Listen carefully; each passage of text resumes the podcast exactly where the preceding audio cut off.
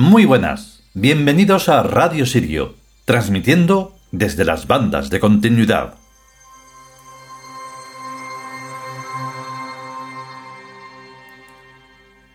Qué poquito ha faltado para que hoy pasara como pasó hace unos días. De repente otra vez la máquina se vuelve loca. Y se pone la memoria a tope, sin ningún sentido. Y digo, pero ¿y a esta qué le pasa ahora si no he hecho absolutamente nada si estamos empezando?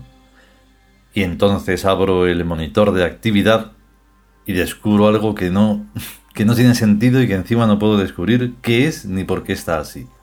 Y aquí menos lo voy a explicar, pero quiero, quiero decir que estábamos un poquito ahí en peligro de no poder grabar otra vez.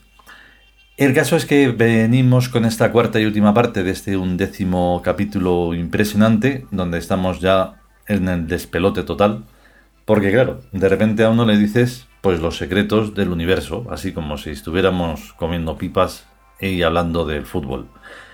Pero claro, es lo de siempre, es ese libro encima de la barra de la tasca y queda igual.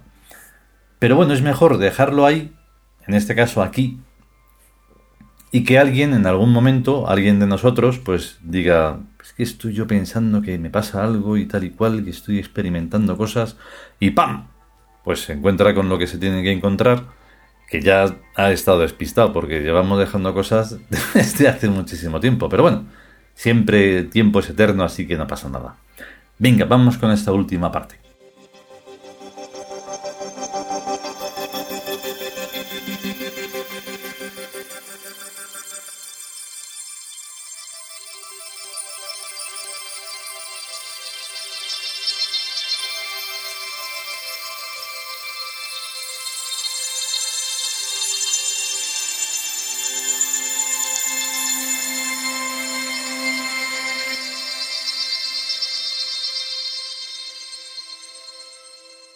Nosotros los Tiud.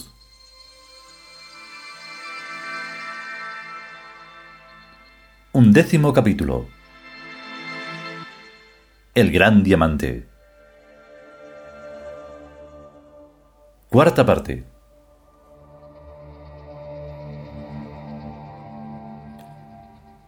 En todo experimento de laboratorio, el observador se mantiene en un discreto segundo o tercer plano. Imaginémonos, pues, que nos han metido en un campo experimental y que nos están estimulando variadamente para estudiar nuestras reacciones. ¿En qué se diferencia eso a estar en un campo natural, sin nadie que nos observe? A primera vista parece que en nada, pero a poco que uno profundiza en su alma, encuentra en ella un pequeño y útil órgano mental, el sentido de sentirse espiado. Puede llamársele empatía, telepatía o algo por el estilo, pero ese sentido existe y es del que emana la desconfianza. Se trata de un sentido muy sutil y muy conservador respecto a las lógicas, los ritmos y los ciclos, y que se dispara ante cualquier evento o configuración sorprendente. A ese sentido de la desconfianza o del sentirse espiado no escapa ni la propia mente de uno. Quien tiene un cerebro está a merced de un órgano muy influenciable, el presunto observador puede estar manipulando en nuestros recuerdos y percepciones y poner en nuestros caminos neuronales similares trampas a las que puede haber instalado en el campo experimental o mundo. Mientras no haya pruebas, no será más que una posibilidad, pero una posibilidad muy a tener en cuenta. Porque en un tema como este más vale pasarse que quedarse cortos. Así pues, pongamos las cartas boca arriba. El mundo en que realmente habitamos está constituido por un género inmenso de cosas llamado la artificialidad, que hace evidente que el campo que habitamos se parece mucho más a un campo experimental que a un campo natural.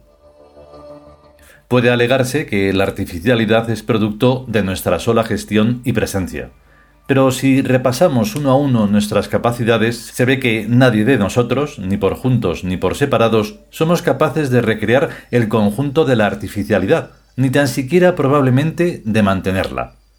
Aquí está funcionando una superestructura que rebasa por todas partes nuestras medidas colectivas de tiempo, de espacio y de consciencia.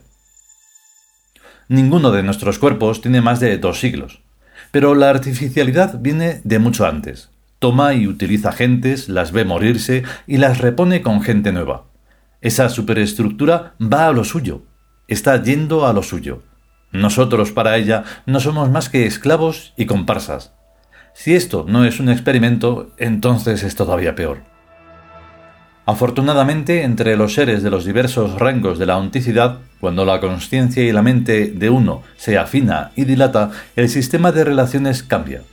Si la vaca del establo nos mira fijamente a los ojos y empieza a hacernos señales con la pata derecha y a mugir señalando la puerta con el hocico, no hay más remedio que dejarla salir y acomodarla en algún sitio más acorde con su nueva dignidad de persona. Y desde luego ya no sirve para filetes ha cambiado su destino. Pues en esas estamos. Lo necio es negar a priori y a cal y canto la real existencia de una o múltiples inteligencias superiores, universales y observadoras, que tienen algo que ver con nosotros. Lo sabio, o al menos lo sagaz, es hacerles ver con nuestras actuaciones que las hemos descubierto, y no para ahí la cosa. Con el debido respeto hay que pedirles y exigirles que nos saquen de este establo escaleno o mundo y que nos instalen en algún sitio mejor, pero aquí en la Tierra. Y nada de morirnos. Nosotros no queremos morirnos para ir a cualquier otra parte, sino que por ahora nos conformamos con la Tierra, aunque eso sí, arreglada convenientemente. Eso solo queremos. En buena y aplastante lógica de acero y diamantes, nuestra humilde oración tiene inexorablemente que haber sido oída y atendida.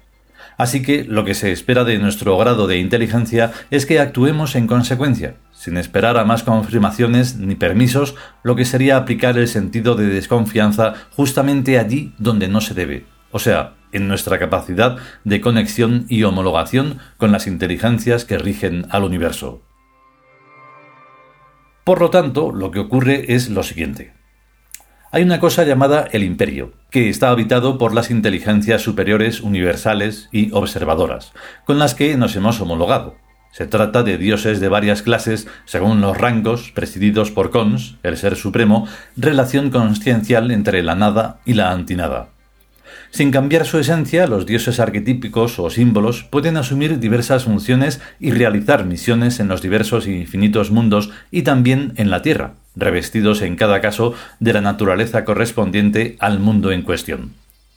Eso es lo que nos pasa a nosotros, que en estos últimos dos o tres millones de años venimos viniendo en la Tierra en forma de personas de almas rectángulas, y bajo la naturaleza de un primer entorno o cuerpo biológico específico de los corrientes. Como el cuerpo se nos muere cada siglo y pico, y a veces hasta en menos, nos vemos obligados a cambiar de cuerpo de vez en cuando. Y aunque nacemos sin memoria episódica, o sea, limpios de basura, en la mayoría de los casos, porque hay también otra forma de hacerlo, siempre conservamos la misma conciencia personal de yo y la estructura profunda de la personalidad. En esencia, la gente corriente es igual que nosotros, triángulos de tiempo, espacio y conciencia. Lo que nos diferencia es la medida de los ángulos y la orientación de los lados. Ciertas angulaciones están muy privilegiadas, favorecidas, incentivadas. Por ejemplo, al ángulo recto, que llamamos Wacet, aumenta y amplifica la potencia mental a exactamente el infinito y la eternidad, cuando los lados se orientan y referencian a esos dos conceptos. También es bueno ser isósceles, tanto que eso le convierte a uno en Dios altísimo, de entre los 41 que hay. Pero lo más importante es saber que el alma es flexible y extensible y angulable autónomamente, que es uno mismo quien se da la forma y valores que quiere. Aunque esto nunca es un puro acto de la voluntad, sino el resultado de esforzados ejercicios como en el culturismo y la gimnasia.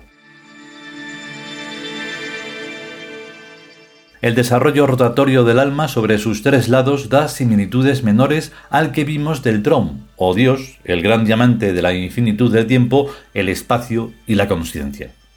Todo ser es, pues, divinidad limitada y defectuosa, y todo ser tiene, pues, la divina capacidad de desdoblarse en dos o más o innumerables, y la divina capacidad de integración en uno de dos o más o innumerables. Pues todas las almas somos diamantes líquidos.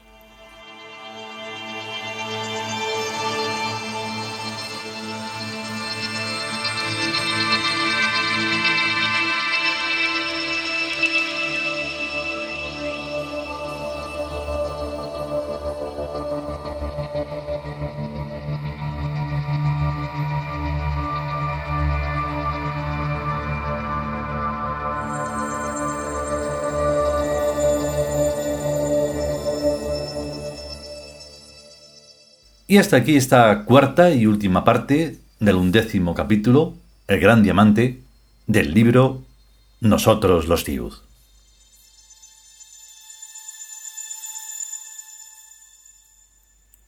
Y claro, tras mm, pensar en que mm, tres millones de años, por poner una cifra numerada, dices y reflexionas, ¿y qué estamos haciendo que no somos ya inmortales del todo para siempre?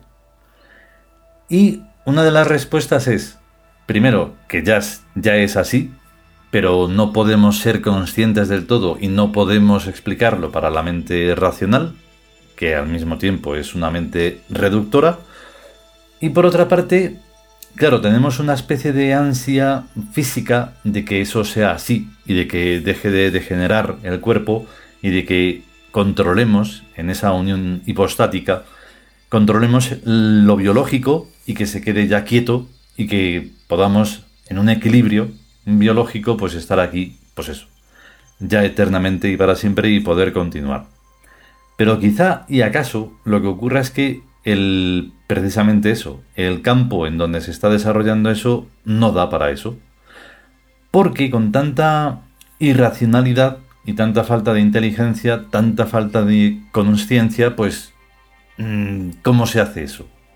Yo no le vería ningún problema porque nosotros estamos dispuestos, tal y como estamos, a seguir, así que si, si hubiera una mejor mm, posibilidad de mejorar el microcampo que uno está usando, pues no habría ningún problema. Porque si no, claro, estar ahí siempre, venga y dale, venga y dale, en bucle, los millones de años más que sean, ay, es un poquito, se hace un poco pesado. Pero bueno, si podemos y sobre todo si queremos, volveremos con un nuevo capítulo, será el duodécimo de este libro y, mientras tanto, pues a estar y ser conscientes y a cuidarse, claro. Hasta luego.